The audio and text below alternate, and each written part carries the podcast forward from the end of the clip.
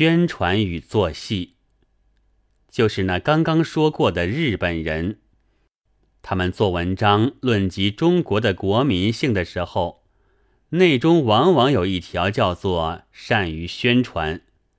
看他的说明，这“宣传”两字却又不像是平常的宣传，而是对外说谎的意思。这宗话影子是有一点的，譬如吧，教育经费用光了。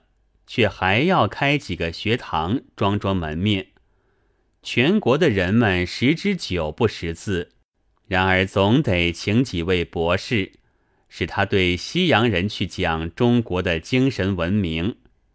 至今还是随便拷问，随便杀头，一面却总支撑维持着几个洋式的模范监狱给外国人看看。还有。离前敌很远的将军，他偏要大打电报说要为国前驱；连体操班也不愿意上的学生少爷，他偏要穿上军装，说是灭此招食。不过这些究竟还有一点影子，究竟还有几个学堂、几个博士、几个模范监狱、几个通电、几套军装。所以说是说谎是不对的，这就是我之所谓做戏。但这普遍的做戏却比真的做戏还要坏。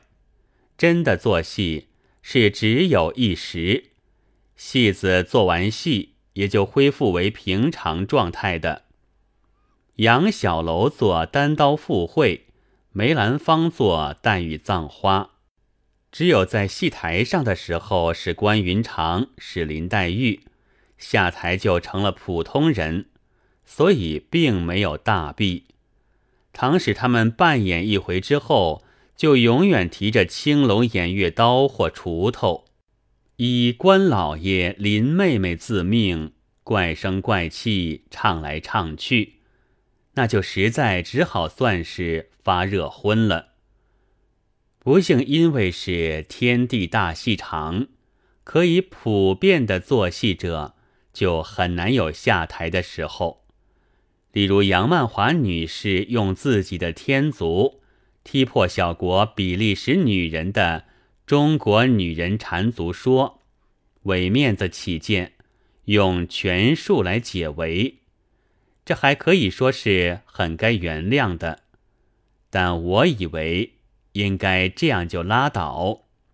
现在回到狱里做成文章，这就是进了后台还不肯放下青龙偃月刀，而且又将那文章送到中国的《申报》上来发表，则简直是提着青龙偃月刀一路唱回自己的家里来了。